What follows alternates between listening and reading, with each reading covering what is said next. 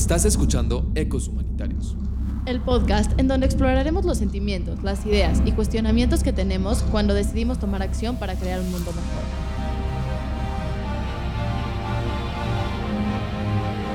Soy David Rayek. Y yo Raquel Bainter. Bienvenidos al podcast de Cadena. Bienvenidas, bienvenidos y bienvenidas a un capítulo más de Ecos Humanitarios. Estamos muy contentos de regresar con ustedes en esta segunda temporada con un capítulo muy especial. Y no solo regresamos a las plataformas en donde se escuchan podcasts, sino que Raquel acaba de regresar de una gran intervención en Turcana. Sí, acabo de volver de Turcana y muchos de ustedes nunca habrán escuchado de esta región. Turcana está en Kenia y Kenia está en África. África. Cuando escuchamos África a veces se nos remontan muchas imágenes en la cabeza, principalmente eh, la sabana, animales, pobreza, malnutrición. ¿De dónde viene y de dónde se origina esta perspectiva y esta percepción que tenemos de África? Yo te tengo una pregunta, David. Cuando escuchas África, ¿qué es lo primero que se te viene a la mente? Así de un, dos, tres. A mí, sí, o sea, principalmente leones y algo selvático y también un poquito crisis humanitarias, ya sea en cuestiones de salud, en cuestiones de desastres. Pero sí, a ti. Bueno, yo acabo de regresar, entonces toda mi imagen ha cambiado muchísimo. Pues creo que de chiquita cuando pensaba en África, solo me acuerdo cuando mi mamá me decía como, Raquel, si no te acabas tu comida, todo va a estar mal. Hay niños en África que no tienen que comer. Entonces es lo primero que me acuerdo cuando pienso en mi infancia de eso hoy en día pues pensaba en diferentes cosas. Creo que, es increíble poder profundizar un poquito más en, en, esto. O sea, primero que nada, cuando hablamos de África, hablamos de un continente completo. Pero en nuestro día a día como que lo reducimos, ¿no? Y hablamos de África como si fuera un país. A ver, cuéntame cuántas lenguas hay en África. Ok, en África tenemos más de 1500 lenguas. Es el segundo continente más grande y también hay 54 países. Entonces estamos hablando de algo enorme. Está el desierto más largo y el río más largo están en África. Y a veces no pensamos en eso, ¿no? Es como, ah, bueno, fui a ayudar a África, fue una intervención humanitaria en África, fui a África un safari y lo estamos reduciendo solo a una cosa. Es como si dijéramos, ah, pues vengo a América. Sí, y es, es increíble, ¿no? El poder que tienen este tipo de concepciones porque quiero regresar un poquito al ejemplo que, te, dio tu mamá. Si no te terminas tu plato, los niños de África no van a tener que comer. Primero que nada, no tiene, no tiene sentido. pero ¿quiénes de ustedes han escuchado esta frase? Seguro muchos. Y pasando a eso, ¿cuál es nuestra primera cercanía con África? ¿Qué es lo que nos empiezan a plantear? Que es un país pobre, que es un país sin, eh, sin, sin una infraestructura y que no tienen ni para comer. Y aparte, recalco, dije país, porque ni siquiera estamos hablando de un continente. Porque es lo que nos pasa, se nos va la onda y empezamos a hablar de África como si fuera eh, aquí la, en la esquina, ¿no? Algo chiquito. No, y fuera de algo chiquito, porque lo podemos pensar como algo muy grande, estamos teniendo una concepción de una historia única. Y esto me lleva a conectarlo a un TED Talk que les recomendamos muchísimo, que es el TED Talk de Single Story de Chimamanda. Chimamanda lo que platica es que a veces vemos las cosas de una sola manera. Y cuando las vemos de una sola manera, las contamos de una sola manera y solo tenemos una imagen, ya sea de un país, una ciudad, alguna persona, somos perpetuadores, ¿no? Y cómo contamos las historias importa mucho. Sí, y creo, creo que vamos a poner un ejemplo mucho más cercano. A nosotros los mexicanos, cuando vamos a Estados Unidos, nos siguen preguntando, ¿y tu sombrero? ¿Y sigues andando en burro? O hasta hoy en día pueden ser otras cosas y casi, casi, por ejemplo, a los colombianos sé que siempre les bromean un poquito con el tema de las drogas. Y es ese cuestionamiento de agarrar a los estereotipos y esas historias únicas y preguntarnos, ¿hay más? Y aquí les tengo un ejercicio a todos los que nos están escuchando y es que se pregunten un poco cuál es su historia única de las cosas. Y en este episodio en específico, ¿cuál es su historia única de África? Si habían escuchado de Kenia o de Turkana, ¿cuál es su historia única? ¿Qué conocen? Y la idea es de construirla y encontrar que todo esto está lleno de más historias. Y bueno, también quiero agregar que aquí solo les voy a estar contando mi perspectiva y lo que yo viví en un momento en específico, entonces pues seguro está compuesto de más cosas. quiero irme un poquito para atrás y, ver el, macro, ¿no? Este, hay un libro que nos encanta, que también se lo recomendamos muchísimo, que se llama Factfulness. Eh, en este libro nos hace repensar un poquito las realidades. Y me acuerdo y me quedó muy grabada esta parte donde nos dice que la clase media en África está creciendo muchísimo y que esto es una oportunidad para que la gente invierta. Entonces, cuando tienes esa, esa, esa, idea y tú dices, no, es que África, África es pobreza, África es, es miseria. Entonces, ¿qué nos lleva a pensar así? Bueno, creo que lo que nos lleva a pensar así es todo lo que tenemos alrededor, ¿no? Todo lo que consumimos, pensemos en qué estamos consumiendo diariamente, qué series vemos, qué imágenes vemos, de dónde estamos viéndolas y cómo. Entonces, pues claro, si consumimos el tipo de noticias que nos hablan de crisis humanitaria o películas que nos hablan de pobreza extrema, pues claro, claro que vamos a pensar así. Entonces creo que por ahí vamos. Y lo siguiente es que no repensamos las cosas, ¿no? A veces creo que nos quedamos con una imagen muy vieja y cuando nos preguntan como, oye, ¿por qué crees eso? Todo viene desde allá. Entonces, pues creo que en este episodio tenemos que también repensar, investigar, abrirnos y cuestionarnos.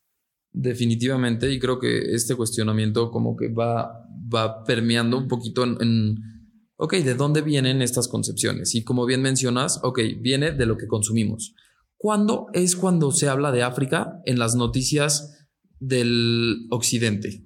Básicamente, cuando hay una crisis o cuando hay un problema, porque no escuchamos la otra parte de la historia, no escuchamos la, parte que, habla sobre lo bonito que puede ser eh, eh, la cultura africana, que también hablar de la cultura africana es reducirla a un continente completo, pero básicamente nos quedamos mucho con esa idea y no con la idea del progreso y no con una idea de crecimiento. No, y creo que también es darnos cuenta que no lo que pensamos es lo único que está bien, ¿no? Ahora sí les voy a contar un poquito de cuando llegué allá y ahorita entramos a por qué fuimos y cuál es la problemática. Pero cuando llegamos allá al aeropuerto, habían un millón de filtros de seguridad. Que aparte de eso, llegar hasta allá me costó como cuatro días enteros, toda una historia. Pero ya llegando a Kenia, nos bajamos del avión y entramos a algo que se veía como una bodega. Entonces, cuando estábamos ahí, yo dije como, ¿qué es esto? Y nos pedían mil y mil formatos y luego entrando, pues a la seguridad también. Y para salir del aeropuerto había que pasar como tres filtros de seguridad, que cuando yo salí no me di cuenta, pero cuando tenía que regresar era como te tenías que bajar de tu taxi, sacar tus cosas, dejarlas y subirlas. O en otra ocasión, cuando íbamos a tomar un avión a Lodwar, ahorita les voy a hacer un resumen de la misión para que entiendan de qué los estoy hablando. Cuando íbamos a tomar este avión, tú tenías que señalar tu maleta para que la pudieran subir. Si no señalabas tu maleta, no se subía al avión. Y entonces, si tú vas muy cerrado y creemos que todo lo que vivimos, pues de este lado en el occidente es lo correcto, dirías como, no, están mal, están atrasados, están en otra época. Y no, simplemente hay otras formas de vivir. Es un mundo muy complejo y eso me sorprendió. Hay muchas cosas que creo que me cambiaron el mindset. Sí, no, creo, creo que es increíble y me voy a permitir citar a un autor aunque a veces no me dejan ser tan técnico, es broma. Este, Edward Said, en su libro de Orientalismo, básicamente critica esto, que la idea que tenemos del Oriente es, un, es una idea colonial, que parte de, esta hegemonía y de este poder que, que básicamente nos hace ver las cosas y ver a los demás como no civilizados.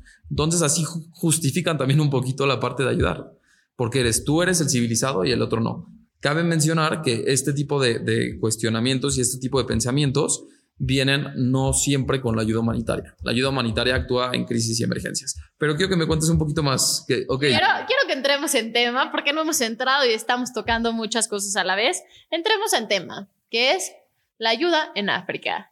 Y para hablar de la ayuda en África, quiero que toquemos como ¿qué hace cadena por allá? ¿Qué fuimos a hacer si ya hemos estado antes? Entonces, un poquito de contexto.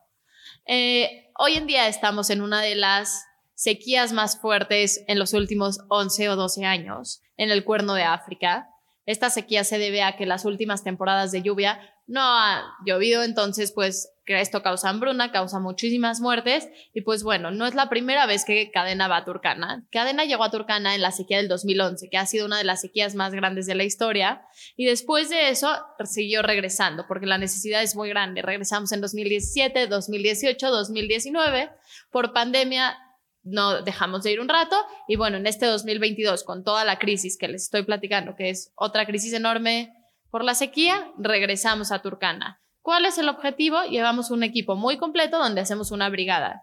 La entregamos comida, que consiste de aceite y algunos granos que se consumen localmente.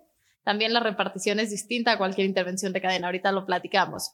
También llevamos una brigada de doctores, donde llevamos doctores y un pediatra para atender a las personas con medicamentos y diferentes pruebas. Y llevábamos un grupo de voluntarios que estaban preparados para jugar con los niños y también dar talleres de toallas. Entonces llevábamos toda esta ayuda y íbamos a varias comunidades. Estuvimos en cinco comunidades en Lodwar y más adentro en el desierto de Turkana. Entonces, esto es lo que fuimos a hacer para allá. Ya lo hemos hecho cada año. Cada año pues va aumentando, va creciendo como todo. Y pues bueno, esto es como las cosas en general. Y ahora sí, entremos en tema.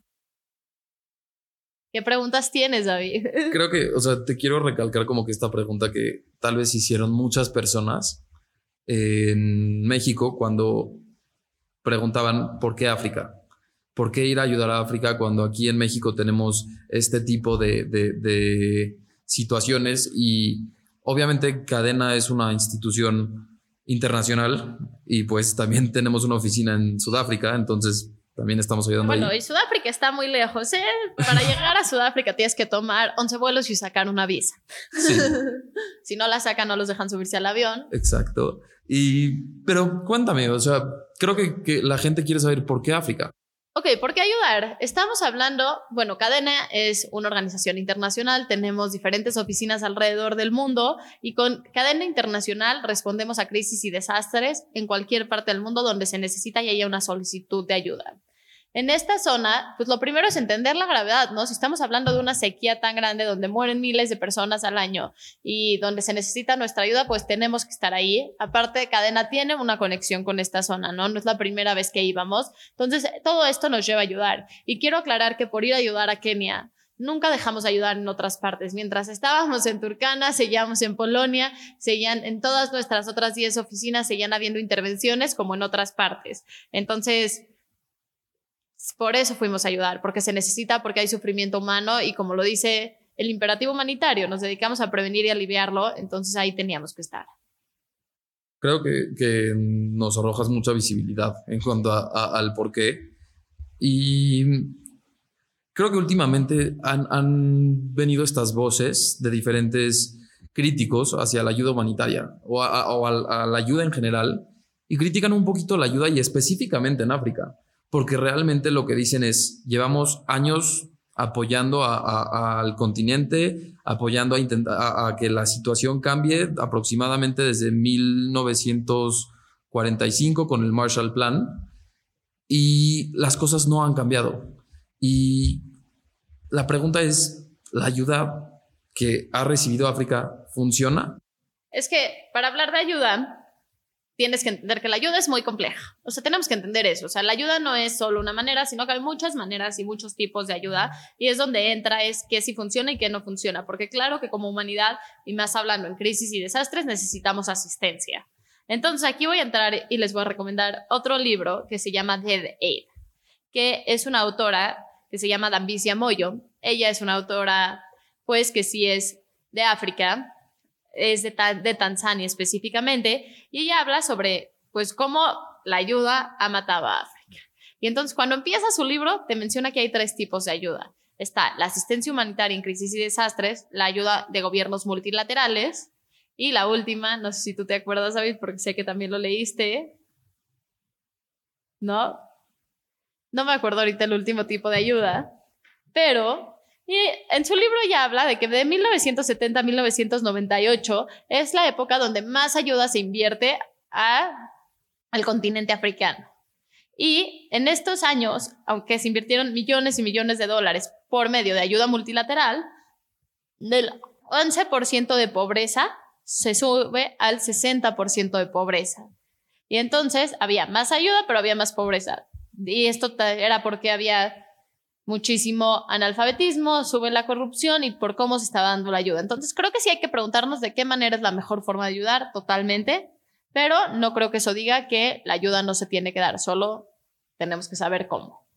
Totalmente de acuerdo y este economista eh, realmente profundiza en la problemática de gobierno a gobierno y la ayuda bilateral o multilateral eh, y hace este cuestionamiento de si realmente este tipo de ayuda funciona y si no hay como esta, estas intenciones ocultas, ¿no? De por qué un gobierno quiere ayudar a otro gobierno. Y hay, hay datos muy interesantes que revelan quiénes son los, los, gobiernos que más han ayudado y por qué lo han hecho. Y eh, hay una investigación que se llama eh, The Tip of the Iceberg.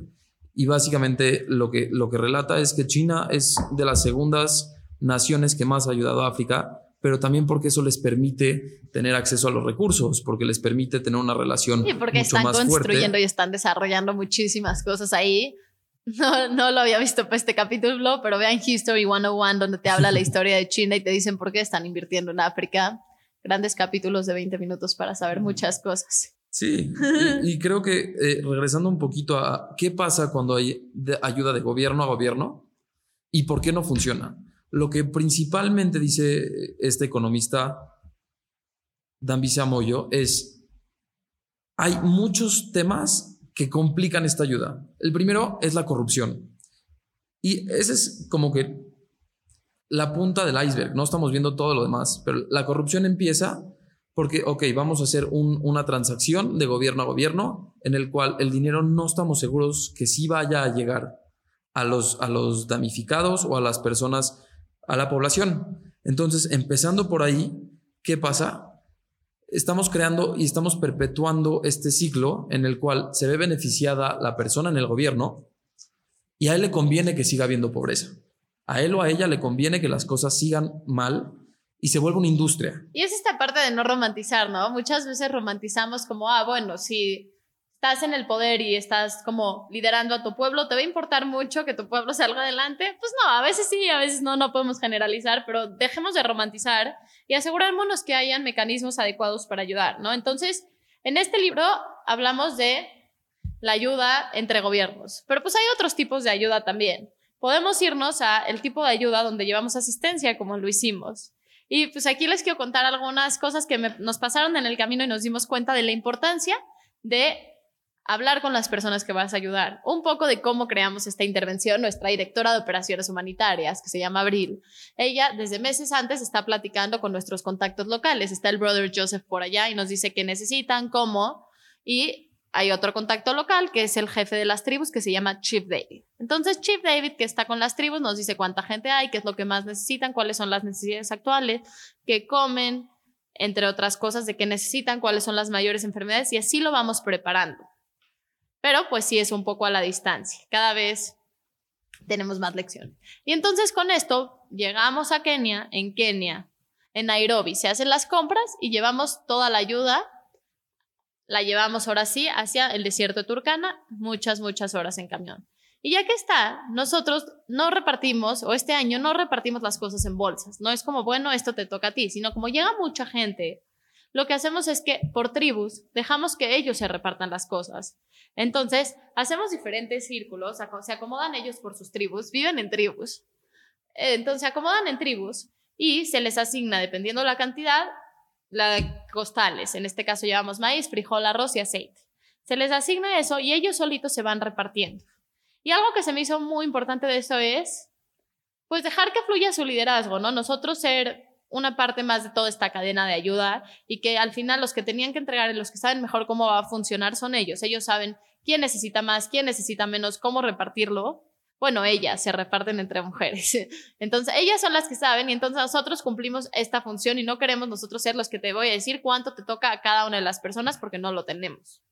Me encanta esta, esta visión nueva que nos das porque justamente en este libro que lo citamos, o sea, si no lo leen terminando este capítulo, perdieron su tiempo, ¿no? Como creen. Pero en The Date, mucho de lo que dice ella es que la visión que se tiene de los africanos es como niños. Niños que no tienen poder, niños que no saben hacer las cosas. Y este, este modelo dependiente de ayuda humanitaria lo único que termina haciendo es propiciando esta visión de la ayuda como eh, impuesta y, casi casi este, colonialista, que va hacia ayudas pero el darles ese poder y que ellos sepan cuáles son sus necesidades, uno, los empodera y dos... Eh, quiero aclarar algo, nosotros no les damos poder a ellos, ellos lo tienen. De acuerdo, pero sí, yo no, creo... No, ¿por qué nosotros les vamos a dar el poder? Porque, porque si llegas a imponer, Y es la primera vez que tenemos una discusión en el podcast. Entonces espero que se ponga interesante esto. Pero si tú llegas y tú dices cómo van a ser las reglas del juego y tú como persona que va a ayudar tiene el recurso y tiene lo que necesita, ellos te van a hacer caso. Pero entonces estamos haciendo lo mismo otra vez, estamos teniendo una visión colonialista y es yo, persona blanca que viene a ayudar de una ONG, te doy el poder de hacerlo. No, creo que se tiene que ver de otra manera y nos tenemos que bajar de este podio de ONGs de wow, qué increíble y creo que es lo que hacemos porque así lo sentí. Es, vamos a platicar Platícame, Chief David, qué es lo que necesitan, cómo lo necesitan y cuál es la mejor forma. Les quiero decir que no fue nuestra idea repartirlo así. Claro que no, no vivimos en Turcana. Ellos nos dijeron que esta iba a ser la mejor forma. Entonces, no es que nosotros les damos el poder, es vamos a construir juntos. Y creo que de eso se trata hoy la ayuda. Se trata de decolonizarnos, que quiero decir que es muy difícil y constantemente lo tenemos que hacer y está bien equivocarnos. Y está bien discutir porque así aprendemos seguro estamos diciendo muchas cosas que estén mal. Pero es esto, ¿no? Vamos a platicar, vamos a ver qué podemos hacer, pero yo no soy quien para darte el poder. No se los estás dando, sino les estás dando la oportunidad de ejercerlo. Y creo que, te digo, o sea, creo que también hay que entender la relación en la que estás. Sí, sí, tenemos una relación de poder. Sí, tú llegas con la ayuda y tú llegas con, con, los recursos. Y si tú pones cierto esquema para el cual ellos reciban la, la ayuda... Lo van a aceptar, porque lo que quieren es recibir la ayuda. En eso estoy totalmente de acuerdo contigo. Pero sí creo que cómo lo veamos y cómo lo manifestemos y hasta las palabras que usemos cambia. O sea, creo que sí sí lo aclaro, creo que no somos nadie para darle poder a otra persona, creo que todos lo tenemos, pero creo que sí tenemos que usar los mecanismos correctos para que se puedan dar estas conversaciones y para que las personas puedan aportar. Porque sí, estoy segura que si llegamos y decimos, se va a entregar la ayuda de esta manera, que sea una manera súper no humana y entre otras cosas, a lo mejor la necesidad es tan grande que la gente podría aceptarla. Y que eso es lo peligroso y la responsabilidad que tenemos y por eso tenemos que seguir nuestros principios humanitarios, entre otras cosas. Estoy totalmente de acuerdo y esto me lleva al capítulo de humanidad que no sé si ya han escuchado, pero es de volver a ver a, las personas como iguales. Y la verdad es que me encantó esta confrontación sobre, sobre el empoderamiento porque creo que es algo que hemos escuchado mucho. O sea, de este es como vamos a empoderar y vamos a generar círculos de empoderamiento. No, ¿quién somos para andar empoderando? Vamos a compartir herramientas, vamos a generar espacios de diálogo, pero los estamos generando. No, no damos voz, no empoderamos. todos lo tenemos, solo hay que permitir que estos espacios se den y sí aprovechar nuestro privilegio para ellos. Pero justo, justo lo que te iba a decir, que desde nuestro privilegio puedes abrir los espacios. Exacto, pero estás abriendo un espacio y no les estás dando poder. Pero estás, estás abriendo un espacio en donde se puedan, nos podamos ver como iguales y ahí cada quien pueda utilizar su, su, sus recursos y su, y su conocimiento que todo es válido, porque también creo que de este lado estamos muy acostumbrados a decir como, no, no, eso no es válido. ¿Dónde están las 10 hojas de investigación o la... No, la experiencia en campo y las formas de vivir son muy distintas.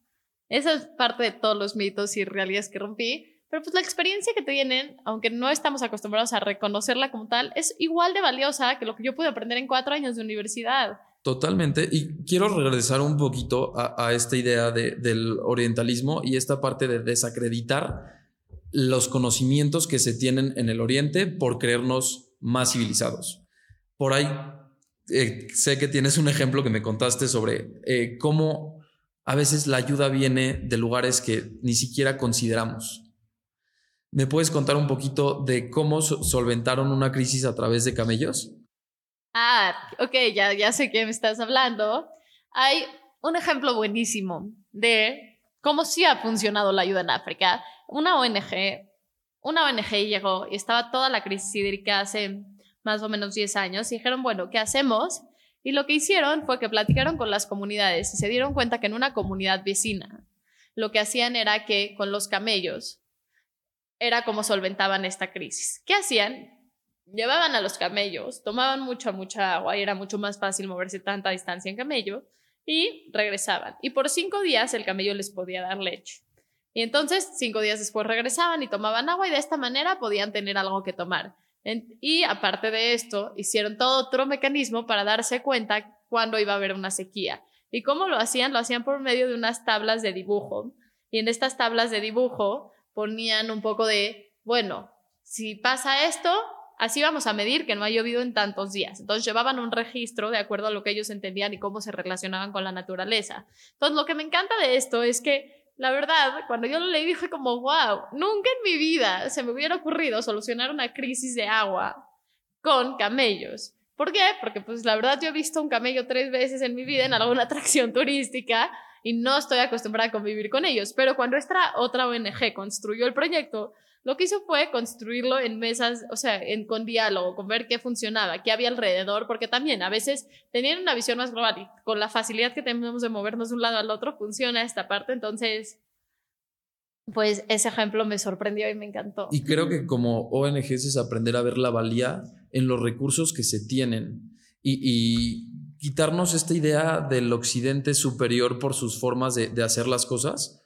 y encontrar esa, esa información en el lugar en donde las cosas están sucediendo. Y entrando a esto, me gustaría platicar un poco de mitos y realidades, ¿no? No sé qué opinas, pero pues les quiero contar un poco de qué viví, de mitos y realidades que teníamos por ahí. Y a ver qué se imaginan ustedes. Lo primero es cuando yo estaba empacando y estaba haciendo mi mochila para irme a Kenia. Dije como, bueno, va a ser muchísimo calor, muchísimo, muchísimo calor. Entonces empaqué todo. Y cuando llegamos a Nairobi, no hacía calor, tenías que estar en jeans y en sudadera porque no hacía calor. En el desierto sí, cuando te movías, pero también un poco más, no tantísimo. Bueno, a mí no me dio tanto calor, algunos dicen que hacía más. Pero entonces mi primero era, no importa en qué parte esté de Kenia, me voy a morir de calor. Falso. Yo tenía que tener una sudadera. Espérate, o sea, te fuiste a Kenia, pero hay mucha gente que piensa que África es el sol radiante 24/7. No, por eso. Ahí está, entonces... No es, no el es. El primer mito que estamos rompiendo. El clima, el clima es totalmente un mito. ¿Qué otras cosas les puedo contar? El tiempo. El tiempo se me hace algo increíble. Pensemos en cómo estamos acostumbrados a relacionarnos con el tiempo, ¿no? Hoy en día tenemos todos agendas ya escritas. ¿Tú cómo manejas tu tiempo, David? Google Calendar es mi mejor amigo. sí, o sea, y básicamente hay, hay, un tiempo, o sea, tenemos como que este, este esquema de voy a dedicarle tiempo a esto y planeación, ¿no? Planeación, anticipar Sí, hoy en día si yo voy a echar un café con mis amigas, les digo que me manden un invite, entonces si quieren echar un café conmigo, mándenme un invite. Pero, este, pero sí, tenemos las cosas muy claras, las cosas duran ese tiempo, nos movemos. Nuestro tiempo, por ejemplo, no está relacionado con el clima, ¿no? Puede estar lloviendo, puede hacer un calor enorme, y igual queremos estar a esa hora. Si alguien llega cinco minutos tarde a una reunión, y creo que nos pasó más de Zoom, era como, bueno. ¿Qué está pasando? ¿por? Y pues bueno, algo que nos, me pasó llegando allá es que el African Flexible Time existe. ¿Qué quiere decir? Que las cosas están cuando tienen que estar. la primera experiencia que nos pasó es que estábamos en la segunda comunidad y de repente se nos descompuso el camión. se nos descompone el camión y entonces en ese momento le preguntamos a los que nos estaban ayudando a repararlo en cuánto tiempo iba a estar. Y me dicen, era temprano, y me dicen, está en 35 o 40 minutos. Y entonces cuando me dicen esto, yo como buenísimo, apenas estamos repartiendo 35, 40 minutos, vamos a acabar en cuatro horas y va a estar listo el camión. Dos horas después, ¿en cuánto va a estar? 35 a 40 minutos. 35 a 40 minutos. Haciendo la historia corta, el camión estuvo listo a las 11 de la noche.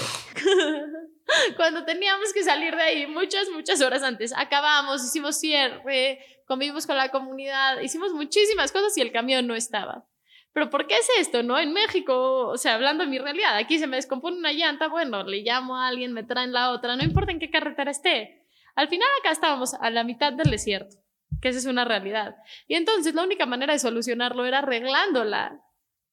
Si les enseño una foto de cómo quedó la llanta, se sorprenderían. ¿Y llegaste a comentar esto con, con, la gente allá? O sea, esto de, del tiempo flexible con, sí, con sí. algún local. ¿Y, ¿Y, qué te comentó? Ellos te dicen, ellos te dicen que así funciona el tiempo allá. que el tiempo funciona así, ¿no? Que no es un tiempo específico, que es mucho más flexible y te responden mucho esta frase de Hakuna Matata. ¿Así? ¿En serio? sí, sí, la frase la escuchas mucho allá y... Pero sí. Agarrando los clichés que Disney de agarró. Disney. Disney se lo robó, ¿eh? Solo les quiero decir que no es de Disney.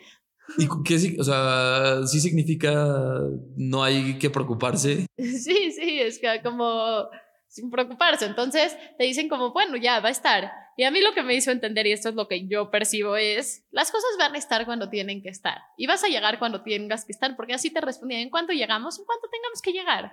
¿Qué quiere decir? Que al final yo me llevo una lección muy valiosa. Le tienes que dedicar el tiempo a las cosas para que estén bien. ¿Cuánto tiempo se va a arreglar? Vamos a hacer todo el esfuerzo para que esté lo antes posible, pero me voy a tardar todo lo que me tenga que tardar. ¿En cuánto tiempo vamos a llegar? Pues en todas las horas que nos lleva el camino, ¿no? Entonces, como que esta obsesión que tenemos con el tiempo, allá no existe. Y obviamente mientras más te acercas a la ciudad, más se va sintiendo que se apegan más a pues, estos estándares, ¿no? Del mundo que, pues, el mundo occidental que tenemos de este lado, pero igual era diferente, ¿no? En Nairobi tenías una reunión, porque teníamos juntas ahí para ver cosas de proyectos, y pues la gente llegaba media hora, 40 minutos tarde, y tú eras como, no, ya, pasan 40 minutos. Y ellos llegaban sin ningún problema. Te decían, hola, ¿cómo están? Se sentaban y nada. aquí si llegas 40 minutos tarde dirías como, perdóname, ¿qué pasó? Es que, o sea, ¿crees que se pueda relacionar con el acceso a la tecnología y esta parte del inmediatez? O sea, como bien mencionabas, al final cuando se les amoló la llanta, se tardaba porque no tenían acceso a, solucionarla. O, o, esta parte, pues, de llegar a un lugar, el traslado, pues, es mucho más complicado. Entonces, no sé si ahí Sí, creo que 100% tiene que ver con infraestructura, pero también con forma de pensar. O sea, creo que. Sí, nuestra costumbre la inmediatez de ya, ya, ya, ya. Inmediatez y también que queremos producir todo el tiempo, ¿no? Estamos en este ciclo productivo de cinco minutos. ¿Qué pasó? Entonces creo que tiene que ver con las dos cosas y pues creo que mi lección de ahí, a lo mejor un poco romántica, es repensemos un poco cómo estamos usando nuestro tiempo y dediquémosle el tiempo a las cosas de lo que tenemos que hacer. A veces estamos en una reunión, estamos en un café, estamos en lo que sea, pensando en qué vamos a hacer después entonces, cuando estemos en un lugar, estemos hasta que acabamos y cumplamos el objetivo. Las cosas van a suceder, como bien dices. Exacto. Entonces, ese es otro de los mitos que rompí por allá. ¿Qué otro mito tienes? ¿Qué otro? Quiero un, dos mitos más y un aprendizaje. Ok, este no es un mito, pero creo que hablando de ayuda en África nos hace falta repensarlo. Cuando hablamos mucho de la ayuda, si tendemos mucho este pensamiento de white saviors, de vamos a ir a ayudar, de nosotros como ONG les vamos a dar todas estas cosas. Y pues bueno, les quiero contar como un momento que tuve súper, súper especial y no sé, me abrió muchas preguntas, pero también me enseñó muchas lecciones. Estábamos, cuando nosotros llegábamos a las comunidades, ellos son turcanos. Cuando llegábamos a estas comunidades, lo que pasaba era que te recibían con diferentes bailes. ¿Por? Porque son comunidades muy, muy alegres. Entonces te recibían con diferentes bailes, estaban muy alegres y como agradecían mucho a Dios porque tú estés ahí. Entonces cuando yo estaba en uno de estos bailes, de repente estaba con los niños chiquitos y una de las maestras, bueno, una señora me da la mano, como que chocamos un poquito, me da la mano y me dice, hola, empezamos a platicar y en ese momento me dice como, ya para como el baile, y entonces empezamos a platicar y me cuenta que se llama Nancy. Ah, tengo otra buenísima. ¿Sabían que también en Turkana y en muchas partes de África tienen dos nombres? me estoy desviando, pero tienen dos nombres. Su nombre como de su tribu, su nombre original, y aparte se ponen otro para que el mundo lo entienda, que se me hace durísimo. Sí. Este, pero bueno, estamos ahí, empezamos a platicar y me cuenta que ella es la directora de la escuela y que en la escuela tiene muchísimos programas, que tiene muchísimos niños, que me quería enseñar la escuela y que está muy orgullosa de lo que hace. Y pues bueno, caminé con ella. Ya que caminé con ella a la escuela, o sea, pedí permiso a mi líder, ya que caminé a la escuela con ella, me empezó a contar, me enseñó muy, muy orgullosa, pues cómo funcionaba todo, ¿no? Me enseñó su oficina, que su oficina era para dos cosas, era la bodega y también su oficina como donde ella dirigía todo, ella dirigía la escuela, aparte daba muchas de las materias. Me contó que tenía de 120 a 140 niños. ¿Por qué? Porque al final daban una comida al día y muchas de las familias no tenían eso, entonces llevaban a sus hijos desde que son súper chiquitos. Y luego me sorprendió mucho porque me empezó a enseñar muy, muy orgullosa lo que estaba haciendo, ¿no? Me enseñó una lista donde tenía todos sus alumnos y tenía las calificaciones y justo el día que llegamos a la comunidad era un día de examen. Entonces, en este día de examen me enseñó los exámenes que van a poder encontrar una de las fotos en las redes, pero eran exámenes que, pues bueno, tú podías, estaban hechos a mano, de impresiones, ¿no? Tenía, por ejemplo, dibujos del cuerpo humano, dibujos hechos a mano, y por la otra parte, palabras en inglés que tenías que machar. mito y realidad. No, cómo nos vamos a comunicar, no hablan nada de inglés. En muchas de las comunidades en las que estuvimos, en algunas que eran mucho más nómadas, ¿no? Pero en muchas de las comunidades que estuvimos hablan muy, muy bien inglés. Entonces, platiqué todo esto con Nancy en inglés. Me enseñó y tenía un ejercicio hecho a mano que era un examen de dos páginas, este era de inglés y me enseñó otro de matemáticas donde todo estaba dibujado. Y entonces no solamente se tomó el tiempo para dibujar 170 exámenes de español, 170 matemáticas, también los tenía calificados y tenía un control perfecto. Y ella me contaba de la importancia que tenía la educación para ella, ¿no? O sea, muchas veces cuando llegábamos también me preguntaban como, oye, ¿estás casada? Y ya les decía como, no. Y entonces me decía, le pregunté, ay, tú, o sea, porque mi regla era como, si ellos me pueden preguntar, yo también. tengo muchas historias muy buenas de eso. Entonces, ya le pregunté y me dijo, no, porque creo que es muy importante la educación y por ahorita me quiero dedicar a esto y sé que si me caso no lo voy a poder hacer ahorita. Entonces me importa mucho la educación porque sé que esto puede tener muchos, o sea, puede ser como el inicio de mucho cambio en mi comunidad. Ella es de Turcán. Y entonces, pues me empezó a enseñar todos los libros, luego me llevó a enseñarme los salones de clase que pues aquí no quiero romantizar, ¿no? Pues eran salones de clase con mucha escasez, no había escritorios, se veían un poco deteriorados, pero también se veían muy decorados y muy cuidados. En las paredes veías como tenían sus esquinas de diferentes cosas, ¿no? La matemáticas a un lado y todo dibujado, aunque la pared estaba un poco descarapelada. En otro lado, la estación del clima. En otro lado, la estación de las materias. Entonces tenían como todo esto, tenían muchísimas materias. Entonces tenían como todo esto y cuidaba mucho, mucho la escuela Nancy. También, por ejemplo, algo que me contó es que no tenían escritorios y que cuando los niños ya empezaban a aprender y escribir era un problema porque trabajaban como en petates. Y entonces es un problema porque cuando quieren escribir no pueden lograr las posturas correctas. O ese día no también, como sí había mucha escasez, ¿no? No tenían más que medio saco de comida que les quedaba. Entonces, después de recorrer todo esto, y luego también me enseñó su casa, platicamos muchísimo, yo creo que estuve como dos horas ahí me contó la gran necesidad que tenían, por ejemplo, de la comida. Y gracias a eso, cuando nosotros llegamos a la comunidad, no teníamos mapeado dar ayuda a la escuela. Después de conocer cómo estaba la escuela, cuántos niños se beneficiaban, entonces decidimos que podíamos dejar un poco de ayuda en la escuela para que pues también Nancy pudiera estar. Y pues bueno, esto ya le dio mucha tranquilidad, pero aparte de eso, ella no solo buscaba la ayuda, sino que buscaba aprender diferentes cosas. Fue con los doctores a que le explicaran casos básicos para ver cómo tratar a los niños y preguntaba muchas cosas.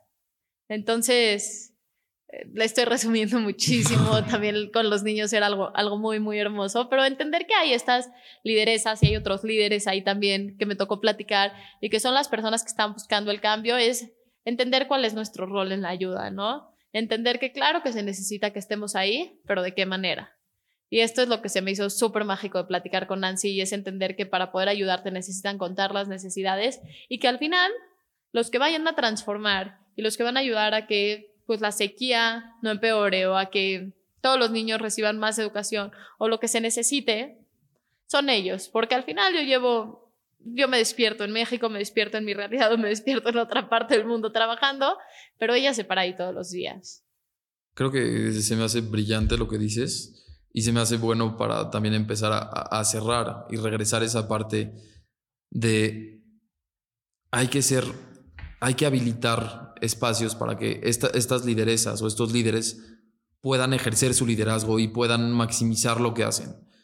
Porque creo que, que ahí está, está la solución a cómo eh, la ayuda puede ser efectiva. Y hasta hablando de, de la ayuda de gobierno a gobierno, lo que Moyo propone para solucionar esto es un modelo de cinco años en el cual van quitando esta ayuda de gobierno a gobierno y se hace, hace hacen que las personas que están en el gobierno sean responsables y se responsabilicen por lo que tienen y por las personas que tienen que, por las que tienen que ver. Entonces creo que eso se me hace increíble porque es, es habilitar espacios para que estas personas puedan realmente hacer el cambio, porque el cambio, como tú lo dices, tiene que ser duradero, porque tú puedes ir a ayudar, dar asistencia cuando es una crisis humanitaria, apoyar, pero tú regresas y la gente regresa. La gente que se queda ahí es la que necesita esta, esa, esos espacios para construir. Totalmente. Y también nosotros como agentes que lo sigo viviendo, seguimos trabajando ahorita con varios proyectos en Turcana, estamos respondiendo a varias crisis por allá y tenemos oficinas. Entonces también tenemos que entender y entender como válido que las cosas no se manejan como nosotros creemos, ir adaptando nuestros esquemas. No saben cuántas risas, cuántos aprendizajes y cuántas cosas que es como, wow, yo pensaba que todo era así, hemos tenido. Y pues quiero también poner una frase que me gustó mucho del prólogo del libro que te dice que necesitamos menos bono y más mollo cuando hablamos de ayuda en África. Todos hemos visto a muchos artistas yendo para allá o íconos que pues sí, ¿no? Íconos blancos eh, ayudando en África y pues no, necesitamos más cerebros que conozcan la realidad, que sepan qué se necesita hablando de estos temas y que sean embajadores de estos temas y no nosotros. Totalmente de acuerdo y te agradezco mucho por compartir, la verdad, tus experiencias. Creo que vamos a tener que hacer una cápsula para indagar mucho más en qué fue lo que vivieron ahí, pero muchas, muchas gracias. Este, gracias a todos por escucharnos. La verdad es que tenemos mucho que repensar y justo para eso es este podcast, para repensar nuestras realidades, para repensar lo que creemos y cuestionar cómo podemos convivir en un mundo donde cada quien tiene su realidad. Sí, entender que voy a cerrar con tres cosas como resumen. Uno, no tenemos que propagar las historias únicas. Rompamos las historias únicas. ¿Qué creen? Para romperlo una vez más, había internet y señal en el desierto de Turcana. Dos, entendamos que hay maneras distintas de ayudar y de investiguemos, preparemos y busquemos a los aliados adecuados para poder ayudar, porque está bien que vayamos a ayudar a, pues a Kenia, a África o a cualquier lugar que queramos ir, pero con los aliados adecuados.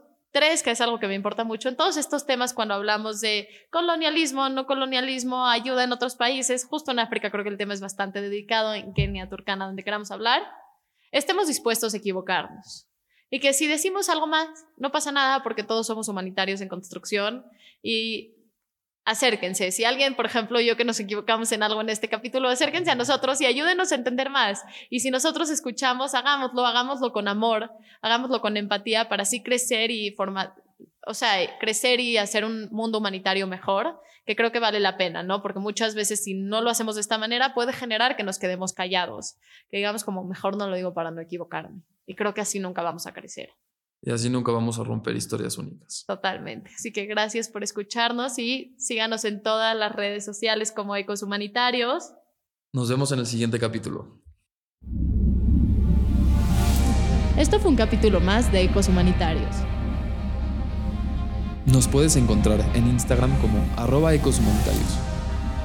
Si quieres más información, entra a www.ecoshumanitarios.com. Soy Raquel Vaintro. Y yo soy David Rodríguez.